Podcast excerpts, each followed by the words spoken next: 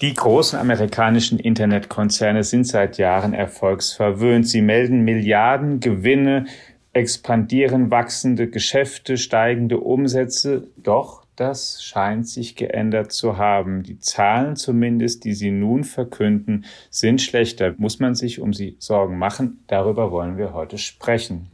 Und herzlich willkommen, liebe Hörerinnen und Hörer im Digitech Podcast und herzlich willkommen, lieber Roland Lindner, den wir heute eingeladen haben als Experten, um mit uns darüber zu sprechen, unser Korrespondent in New York. Hallo, lieber Roland. Hallo, lieber Alex. Ja, und mein Name ist Alexander Armbruster. Ich bin Ressortleiter in unserer Wirtschaftsredaktion. Ja, Roland, lass uns ähm, beginnen vielleicht mit Meta, also ehemals Facebook, jetzt der Meta-Konzern. Diese Woche sind ja die Quartalsergebnisse der Tech-Werte. Meta sticht insofern heraus, als dass dieses Unternehmen tatsächlich ähm, schrumpft, denkt man. Ja, krass. Wer hätte sowas gedacht von einem Unternehmen, das, das bis vor äh, sehr kurzer Zeit gewachsen ist wie wahnsinnig. Ähm, und jetzt geht der Umsatz zum ersten Mal zum, leicht zurück. Muss auch einschränkend dazu sagen, ohne Währungseffekte wäre sogar leicht gestiegen. Aber auch das ist für Meta-Verhältnisse noch immer ähm, eine riesengroße Enttäuschung. Und man merkt das am Aktienkurs, der in diesem Jahr die Hälfte an Wert verloren hat. Ähm, und Meta sieht sich einer ganzen Reihe von Problemen gegenüber, noch mehr als viele andere Unternehmen aus der Tech-Industrie, wie jetzt, wie jetzt Apple oder Microsoft. Also ich denke, unter den Quartalsberichten, die wir bisher haben, war Meta wirklich einer der schlechtesten. Ja, und der Aktienkurs, hast du schon gesagt, ist deutlich zurückgegangen. Der Börsenwert inzwischen ungefähr 420 Milliarden Dollar. Frech gesagt könnte man ja fast sagen, wenn es so weitergeht, sind sie sogar irgendwann im DAX. Ne? Also sie sind ähm, einfach, einfach auch deutlich weniger wert als alle anderen großen Internetkonzerne ja. an der Börse. Und es gibt sogar mittlerweile Unternehmen, ähm, Tester der Autohersteller oder Nvidia, die diese KI-Prozessoren inzwischen maßgeblich herstellen, sind einfach Mehrwert. Also irgendwie ist bisschen der Wurm drin im Meta-Universum. Und, und zwar mehrfach. Also Meta hat natürlich in gewisser Weise Probleme, die äh, viele Tech-Unternehmen haben, die auch Google hat, die gerade auch Internetunternehmen haben, auch, auch Twitter und Snap. Ähm, äh, Online-Werbung ist ein riesengroßes Problem und das hängt eben ziemlich mit der allgemeinen wirtschaftlichen Lage zusammen, die sich eben allgemein sehr eintrübt. Und ähm, das schlägt ziemlich direkt auf Online-Werbung durch und Facebook macht ja, oder Facebook Meta macht ja nun wirklich fast den gesamten Umsatz mit Online-Werbung. Und wenn das einkracht, dann ist das auch schlecht für Meta. Und das kommt eben nach einer jahrelangen Wachstumsphase, in dem es mit Online-Werbung immer, äh, immer weiter nach oben ging. Und jetzt ist es eben im Moment nicht mehr so. So, das ist das Allgemeine. Aber dann gibt's schon auch einige spezifische Probleme ähm, für Meta. Und, und das eins der wichtigsten ist sicher die Konkurrenz, weil die Konkurrenz von TikTok. Ähm, in erster Linie TikTok. Und man, man sieht daran, ähm, äh, wenn man sich im Moment Instagram und Facebook anguckt, sieht man ja, dass die irgendwie ein bisschen Art TikTok ähnlich werden. Das sind einige Funktionen, die man eigentlich von TikTok kennt, die jetzt übernommen werden. Und daran sieht man, also das ist so ein bisschen eine Verzweiflungstat auf Seite von Meta. Äh, man sieht, wie TikTok die vor sich her scheucht. Und das ist schon eine ganz bemerkenswerte Entwicklung, weil bis vor ein paar Jahren haben wir alle noch gesagt, äh, Facebook Meta ist ein, ist ein Monopol. Ähm, niemand kommt auch nur in der Nähe und, und, und niemand wird auch jemals nur wieder in der Nähe kommen. Und jetzt haben wir so einen Senkrechtstarter, der denen so wirklich zu schaffen macht. Und das ist, das ist für Meta ein echtes Problem. Also TikTok ein ähm, anderes soziales Netzwerk, was gerade unter jungen Menschen unglaublich beliebt ist und eben auch beliebter als das, was vor allen Dingen in der Dynamik als das, was Facebook im Angebot hat mit den Apps Facebook und Instagram, wie du sie schon genannt hast, und WhatsApp, ja. gut, die aber noch eine andere Funktion haben. Die WhatsApp läuft ja ganz gut, ne, eigentlich. Ja, genau. Aber ja. mit WhatsApp ist nicht viel Geld verdient. Ähm, ja, insofern, genau. Facebook und Instagram sind viel, viel, viel wichtiger für Meta.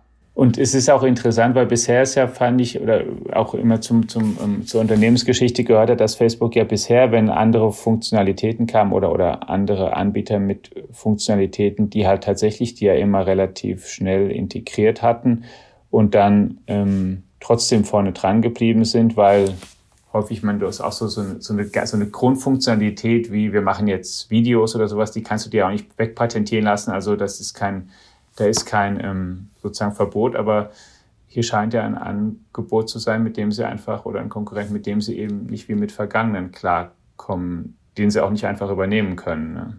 Ja, das ist, das ist auch ein guter Punkt, was du sagst. Das war ja ein, ein berühmtes Beispiel aus der Vergangenheit, war ja, wie ähm, Facebook von Snapchat die Stories kopiert hat. Ähm, genau. Snapchat war ja, gehörten ja zu den ersten, die das, die das äh, hatten. Ähm, Videos, die man nur ein paar Sekunden lang sieht. Und ähm, das war eben so wahnsinnig populär. Und dann hat das Facebook irgendwann äh, mehr oder weniger eins zu eins kopiert. Und das hat Snapchat auch zu schaffen gemacht. Und, ähm, äh, und Facebook hat sich, konnte sich trotzdem dann ähm, halten. Und, und es war auch wichtig für Facebook, das getan zu haben. Irgendwie hat man den Eindruck, TikTok ist ein bisschen eine größere Bedrohung. Also die sind jetzt schon größer als, als, als, als Snap es, es, es jemals war. Ähm, und man sieht eben auch, wie schnell sich Meta im Moment verändert. Also was sie ja zum Beispiel machen, weiß nicht, ob dir das schon mal aufgefallen ist, bei Instagram und Facebook, der, der Newsfeed sieht mittlerweile ganz anders aus. Das ist wahrscheinlich von Konto zu Konto unterschiedlich, aber bei mir ist das schon so, dass ich auf einmal wirklich sehr, sehr viele Sachen angezeigt bekomme, die mit meinen Freunden oder den Leuten, die ich folge, nichts zu tun haben. Und das mhm. ist eben das, was eben auch TikTok macht. Das ist TikTok hat ja diesen Algorithmus, der einem Sachen serviert, von denen man ausgeht, dass äh, Nutzer das sehen wollen. Und das ist auch wahnsinnig erfolgreich. Nun ist aber Facebook und Instagram eigentlich groß geworden als ein wirklich soziales Netzwerk im Sinne von Kommunikation mit, mit Freunden. Und das ändert sich im Moment ziemlich. Ähm, und, und, und man sieht eben auf einmal Inhalte, die, nach denen man quasi gar nicht gefragt hat.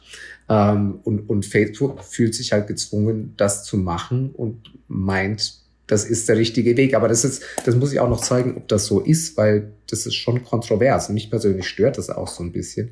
Es gab vor ein paar Tagen, hat ja eine der ganz großen Instagram-Influencerinnen, Kylie Jenner aus dem Kardashian-Clan, ähm, die hat sich ja quasi beschwert auf Instagram darüber, dass, dass Facebook das jetzt macht und hat quasi gesagt, versucht nicht so wie TikTok zu sein.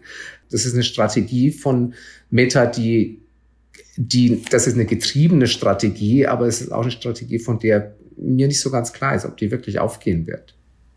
In jedem Fall ist sie ähm, schon ein bisschen konträr zu dem, was man bisher ja auch einfach gedacht hat, warum ähm, diese Netzwerke erstens ähm, so groß sind, warum sie so groß werden, warum sie so die Tendenz haben, ähm, ähm, auch monopolartig zu sein, weil du ja gerade eigentlich Umgebungen schaffst, wo Leute angeboten kriegen, das, was sie gerne möchten. Es ist ja auch erstmal klar, dass ich, ähm, ich möchte halt gerne sehen, was mich halt interessiert. Und das sozusagen die Algorithmen machen über das, was ich so klicke, die Erfahrung, was interessiert ihn, was macht er da so und dann ähm, kriegst du halt mehr davon und natürlich von seinen Freunden, weil der Algorithmus natürlich äh, auch zu Recht annimmt, dass ich an meinen Freunden erstmal mehr interessiert bin und Bekannten und Familie als an fremden Menschen. Und wenn ich was ähm, anderes hingestellt kriege oder wenn du einen, einen Online-Handel hast, der ist ja auch ähm, natürlich irgendwie logisch, dass du erstmal eine Verkaufsempfehlung machst für etwas, was so ähnlich ist wie Sachen, die du, wie zehn andere Sachen, die du da schon gekauft hast, weil du dann natürlich annehmen kannst, aha, dafür interessiert er sich, dann kauft er vielleicht mhm. auch das da noch. Die, ähm, da bin ich auch, also finde ich auch eine spannende Entwicklung, wie das, weil das so was Grundsätzliches ist. Mir hatte einmal, da hatte ich ein Interview mit, mit ähm, Jan LeCun gemacht, der, ähm, der KI-Chef Forscher, da ist von, von, von Facebook jetzt schon eine Weile und mhm. auch, und auch ähm, Professor. Und der sagte, dass sie da auch so ein bisschen natürlich gucken, dass sie nicht nur das machen, dass sie manchmal bewusst auch was reintun wollen, um einem was Neues zu zeigen, weil du das halt auch im Leben erlebst, weil irgendwann, das kommt dann schon so, irgendwann findest du so das Bekannte und wo du bist vielleicht auch ein bisschen langweilig oder hast zumindest mal das Bedürfnis, jetzt will ich mal was Neues sehen und ein Algorithmus, der nur dir immer dasselbe darbietet, in einer leichten Abwandlung, der trifft es vielleicht auch nicht, so dass du dann da auch mal einprogrammierst, okay, jetzt spiele ich dem halt mal was ganz anderes und guck einfach mal, wie er reagiert. Und vielleicht findet das ja cool, vielleicht findet das auch blöd, aber das kann, aber es kann eigentlich nicht nur das sein, ne? Vielleicht finden es auch Leute cool. Also bei Facebook äh, und Instagram haben ja vermutlich die Daten ähm, und ähm, vermutlich werden die sich das überlegen. Äh, ich kann mir nur vorstellen, dass viele aus dem traditionellen Stammpublikum, die sind halt etwas anders gepolt. Die sehen halt Facebook und Instagram als als Netzwerke, die einen bestimmten Zweck für sie erfüllen, vor allem Kommunikation mit, mit Freunden und, und, und TikTok kam halt aus einer ganz anderen Ecke. Äh, da ging es halt von Anfang an drum, Leuten irgendwie lustige Sachen zu servieren, interessante Sachen zu, zu servieren. Und das haben die halt so wahnsinnig gut gemacht. Und, und, und man sagt ja über TikTok, dass dieser Algorithmus ist wie, wie von Zauberhand, findet er immer Sachen, die Leute faszinieren und die gucken sich dann stundenlang TikTok an. Ähm, äh, und offenbar hat dieser Erfolg beeindruckt Meta eben so sehr, dass sie meinen, sie müssen das, sie müssen das auch machen. Aber man wird sehen. Ähm, Mark Zuckerberg hat ja jetzt gerade gesagt, bei Facebook sind es jetzt schon 15 Prozent aller Inhalte, die Leute zu sehen bekommen, jetzt quasi so nach dem TikTok-Modell gezeigt werden. Ähm, also nicht, nicht mehr von Freunden und bis nächstes Jahr soll sich das sogar verdoppeln. Ähm, und das ist schon sehr signifikant. Ähm, also der lässt ja. sich da wenig beeindrucken davon, was, was die Kardashians sagen. Ja, der das große Ganze natürlich auch, muss er auch im Blick haben als Unternehmenschef. Ja. Jetzt ist das bei Facebook Meta ja nicht das einzige Thema, die Konkurrenz durch TikTok, sondern wenn man auf das Unternehmen schaut, dann ist es ohnehin in einem ähm, offenbar unglaublichen Wandel. Da, also ähm, natürlich am, am, nach außen klarsten ist einfach die Umbenennung. Wir, wir wissen ja auch, dass das Unternehmen hat sich eben einfach umbenannt von Facebook in Meta, weil die Idee ist, wir machen jetzt ein Metaversum, eine ausgefeiltere digitale Umgebung. Aber auch personell hat sich einiges geändert. Der CTO wurde ausgewechselt. Es ist jetzt ähm, ähm, Chris Bosworth, der schon diese ganze Virtual Reality Abteilung geleitet hat, der das jetzt macht. Und dann, was ich ja tatsächlich überraschend fand, dann zu dem Zeitpunkt, ich hätte es früher mal gedacht, ist ja inzwischen auch ähm, die, ähm, der Abgang von Sheryl Sandberg ähm, bekannt gemacht worden. Ja, das ist natürlich ein Knaller. Die hatte in dieser Woche ihren letzten ja. Auftritt bei einer, ähm, bei einer Analystenkonferenz nach den Geschäftsergebnissen. Ähm, das ist interessant. Also äh, Sheryl Sandberg hat natürlich den Konzern immens geprägt und ist ähm, maßgeblich mitverantwortlich dafür, dass Facebook zu so einer Gelddruckmaschine geworden ist, weil die ist natürlich, die hat das, das so eine Mitarchitektin des, des Werbegeschäfts. Ähm, aber sie ist vielleicht auch nicht diejenige, die so gut zur künftigen Vision von Mark Zuckerberg passt mit mit Metaversum. Ähm, also nach dem, was man hier hört, ist es ist das ein Thema, in dem sie nicht mit ähnlicher Leidenschaft drin steckt als in dem ähm, traditionellen Social Networking und dass es insofern auch einen gewissen Sinn macht, dass dass, äh, dass man jetzt getrennte Wege geht. Ähm, also insofern muss ich erst noch rausstellen, inwiefern ist das jetzt wirklich so ein, so ein massiver Verlust für Facebook oder inwiefern passt er sogar in die Strategie von, von Mark Zuckerberg, von der sich natürlich noch zeigen muss, ob sie, ob sie aufgeht. Aber es kann schon sinnvoll sein, dass Sheryl Sandberg nicht mehr da ist, wo sie jetzt ist, weil sie ja auch schon eine sehr, sehr ähm, ungewöhnlich exponierte Position hatte für, äh, für als bei, bei Facebook. Sie war ja nun wirklich sowas wie die rechte Hand und sie war wahnsinnig präsent in der Öffentlichkeit.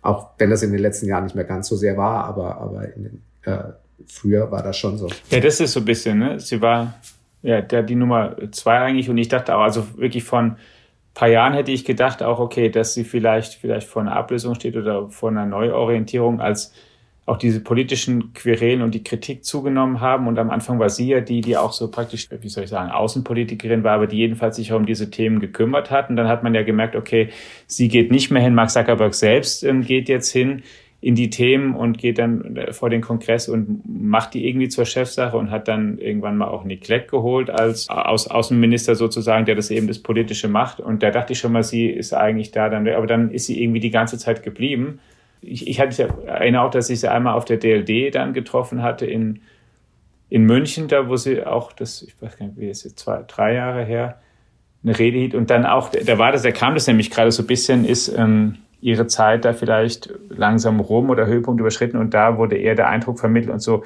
ähm, Facebook ist Zuckerbergs und ihr Baby und sie geht da höchstens waagrecht raus mal irgendwann.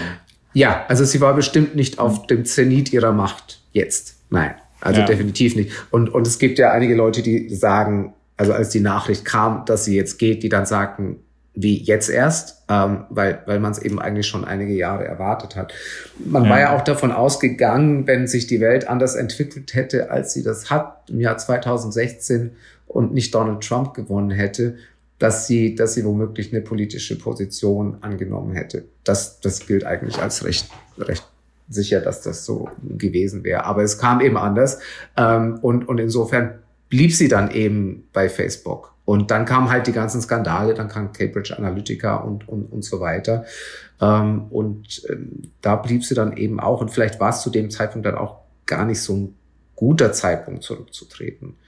Aber es gab, es gab in den letzten Jahren nicht wirklich einen guten Zeitpunkt zurückzutreten für sie, weil Facebook ist ja nun in der Dauerkontroverse.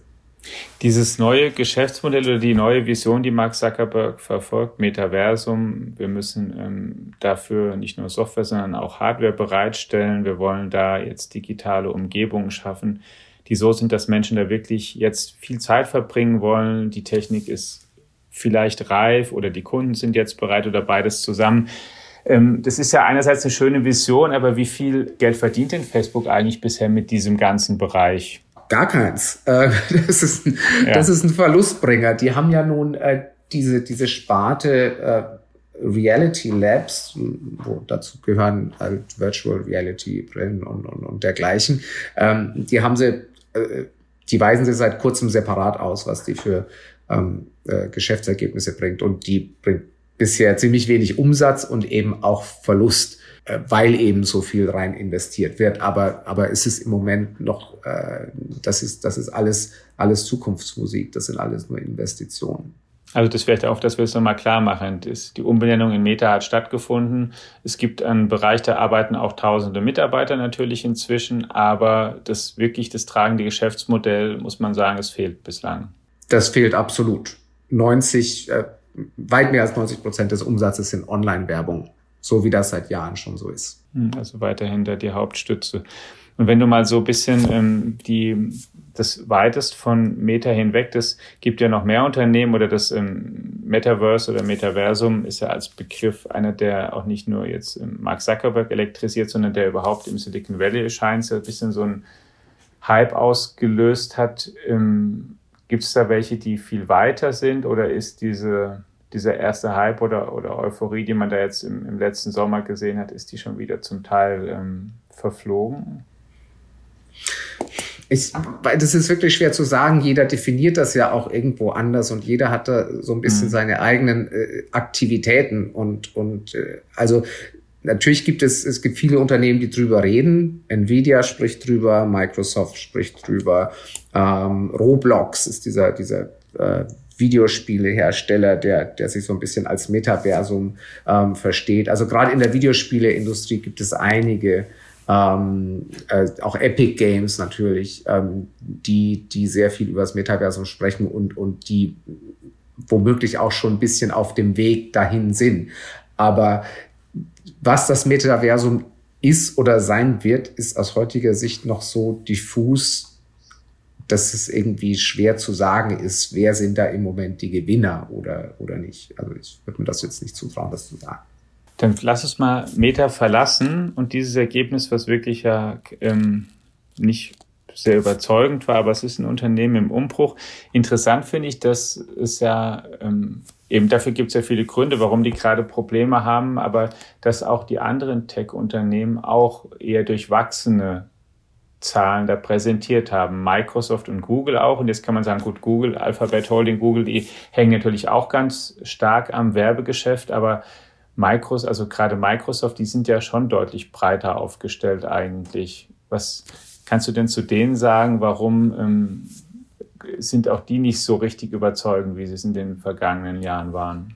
Ja, also erstmal stehen sie schon besser da als, als Meta, das, das muss man sagen. Mhm. Ähm, wer noch ähnlich schlecht dasteht wie Meta im Moment, ist Twitter und Snapchat. Und die sind auch direkter vergleichbar mit Meta, weil das eben auch Online-Plattformen sind. Die machen den großen Teil mit einer ähnlichen Form von Werbung. Mit Google ist es ein bisschen anders. Die machen natürlich auch den, den größten Teil ihres Umsatzes mit Werbung.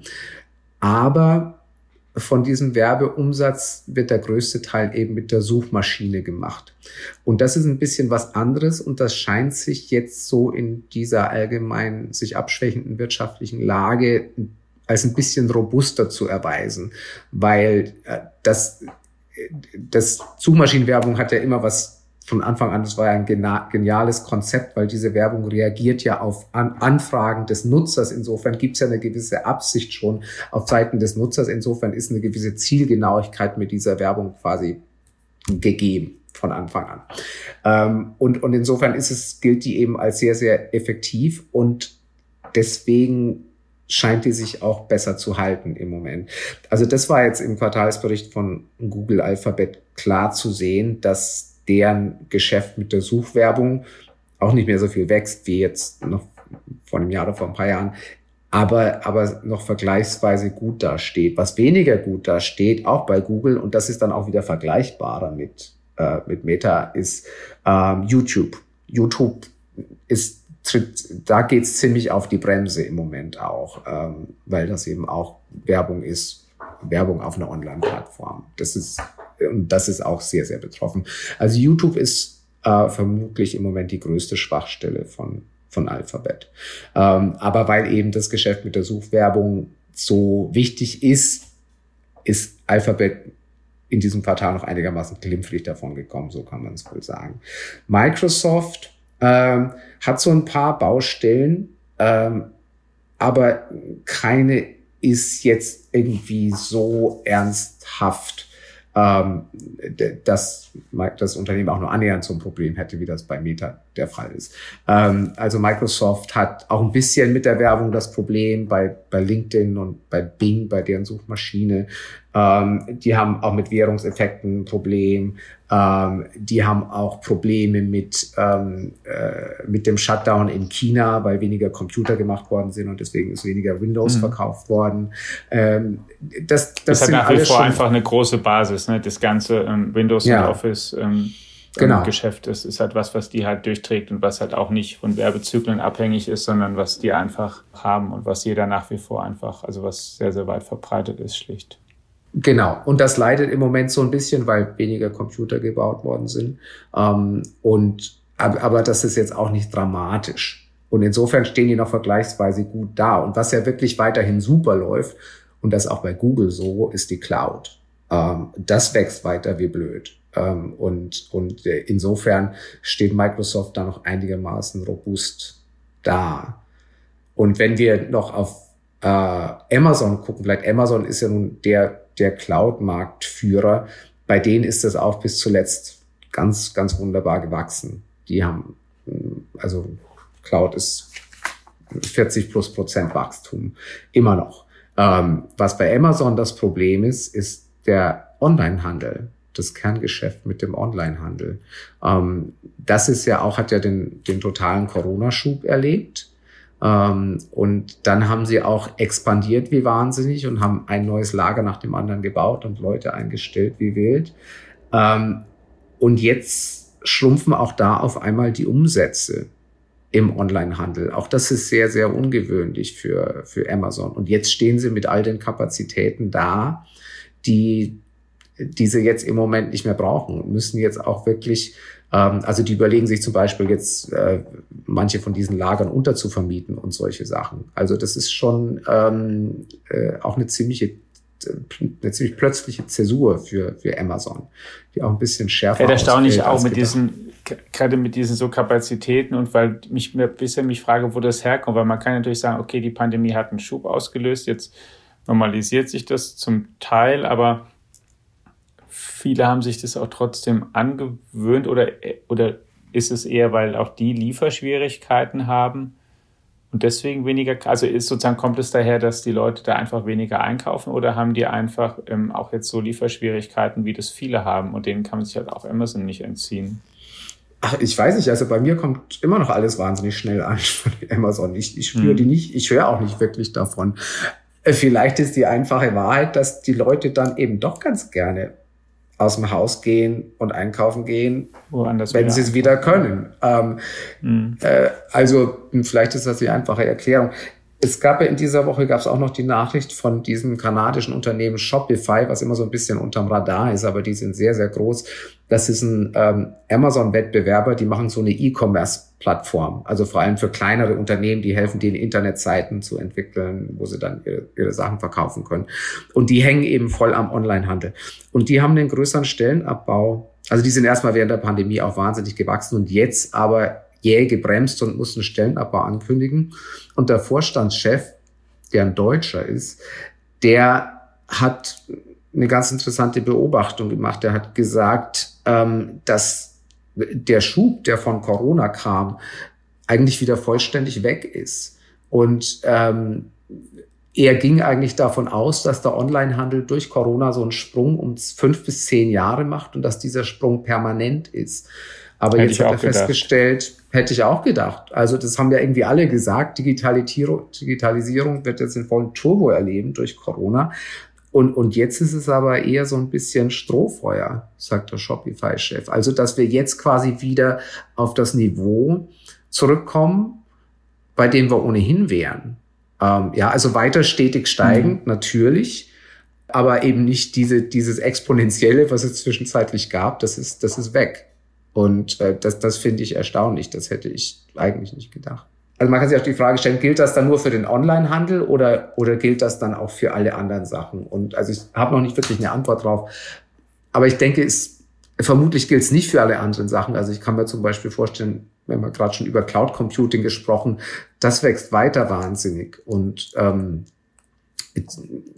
da würde ich in naher Zukunft auch nicht wirklich so eine wahnsinnig dramatische Abschwächung sehen. Aber im Onlinehandel scheint das so zu sein.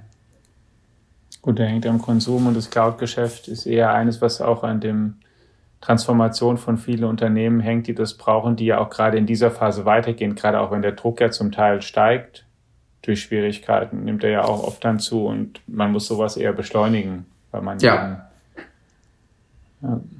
ganz klar.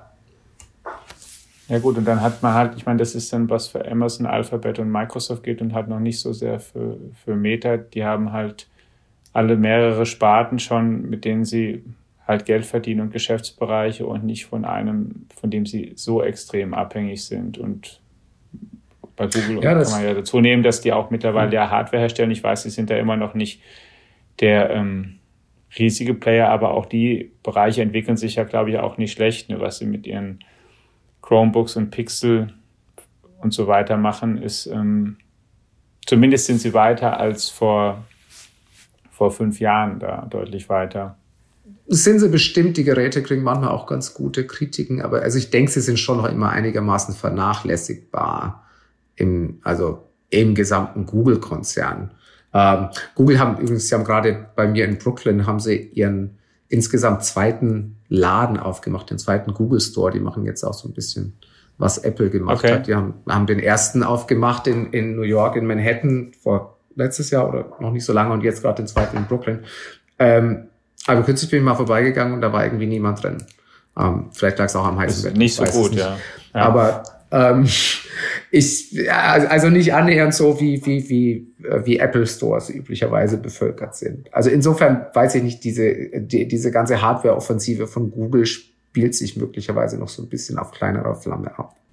Ja, na klar, das ist kein, um Gottes Willen, das wollte ich auch damit nicht angedeutet haben. Das ist, ähm, nur ich glaube, nur ich erinnere, dass sie ja schon ganz, ganz lange versuchen, dass sie da überhaupt Fuß fassen und jetzt scheint es mir zumindest so, dass ja. sie da wenigstens mal Fuß gefasst haben und man guckt, aber ist es kein, genau, das ist nicht vergleichbar mit dem, was Apple anbietet und was Apple auch für eine Aura um sich geschaffen hat in dem Bereich, das nach wie vor überzeugt, wo ich auch jedes Mal staune, aber es trägt einfach und es ist eine ja, Qualität, Marke, die nach wie vor einfach viele überzeugt. Das ist ja auch, ich meine, das muss man halt auch sehen, das ist ja dann auch weiterhin trotzdem der mit Abstand am höchsten bewertete Konzern von den ganzen. Also mit zweieinhalb Billionen Euro, davon reden wir dann wieder, wenn wir bei Apple sind, dann mit zwei Billionen Microsoft und 1,5 Amazon, äh, äh, Alphabet, sorry, und dann kommt Amazon und dann eben, ja, Meta ist dann fast klein, ne, da, wenn man die Börsenwerte nimmt inzwischen. Ja, auch mal deutlich näher beieinander alle. Ja, und Apple hat sich jetzt in dieser ganzen Krise also ziemlich gut geschlagen, also viel besser als die meisten Tech-Unternehmen. Die Aktie hat jetzt 15 Prozent seit Jahresanfang verloren, also das ist schon verschmerzbar, wenn man es vergleicht mhm. mit Meta oder, oder mit Amazon. Und die haben auch, also die Zahlen sind noch vergleichsweise gut ausgefallen bis zuletzt. Also die haben natürlich auch Probleme, gerade in China. Ähm, das ist ja ein wahnsinnig wichtiger Markt für die ist, aber ansonsten hat sich deren Geschäft eigentlich recht robust gehalten. Wenn du so nach vorne blickst von jetzt ab und ähm, mal denkst, was sind so die wichtigsten Themen, die auf die zukommen werden? Oder wenn du mal sagen willst, welches von diesen Unternehmen, wem traust du am ehesten jetzt in dem Rest des Jahres so eine positive Überraschung zu, dass sie sagen, hey, die haben, da könnte jetzt was wirklich noch was ganz Bahnbrechendes kommen, was wir bisher noch nicht so auf dem Schirm hatten. Stichwort KI, ähm, autonomes Auto, auch Metaverse, künstlicher Assistent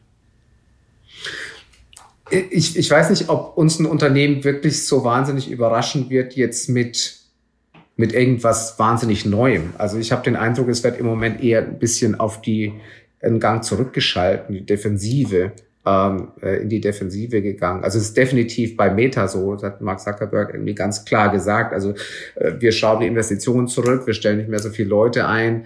Ähm, auch Alphabet und Microsoft haben gesagt, machen irgendwie Angststellung, Stopp.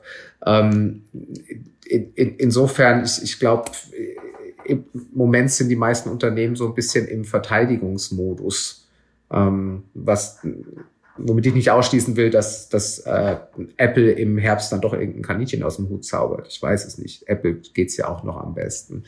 Ähm, ja, aber, die sind aber, auch am verschwiegensten, wenn es darum geht, ne? nach wie vor.